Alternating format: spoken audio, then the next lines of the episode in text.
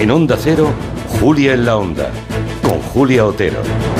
Pues sí, porque aunque estos días todo lo relacionado con la campaña electoral arrasa en la primera línea informativa, hay en marcha una reunión que nos parece sumamente importante en Bruselas, que reúne a los líderes europeos con los de América Latina, la CELAC, la Comunidad de Estados Latinoamericanos y Caribeños.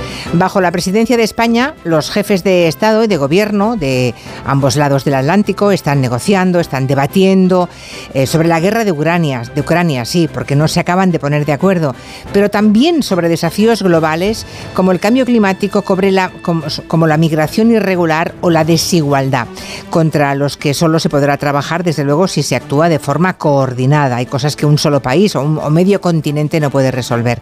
Y luego y esto es muy interesante, hay un agravio histórico con la América Latina a la que los países ricos solamente han visto tradicionalmente como fuente inagotable de recursos. Recursos para extraer, para llevarse luego a sus territorios y, ese es el tema creo que mollar del que hoy queríamos hablar. Quédense con este concepto, se llama extractivismo.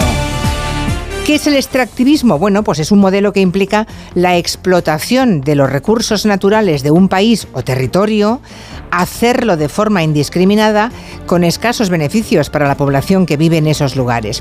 Han pasado siete años desde la última vez que se produjo ese encuentro entre Europa y América Latina, una eternidad. Siete años, máxime a la velocidad que ha tomado la historia. ¿Por qué ha descuidado la Unión Europea sus lazos con América Central y América del Sur? ¿Es la presidencia española una oportunidad para articular una relación distinta aprovechando la conexión latina? Temas que plantearemos en el tiempo de gabinete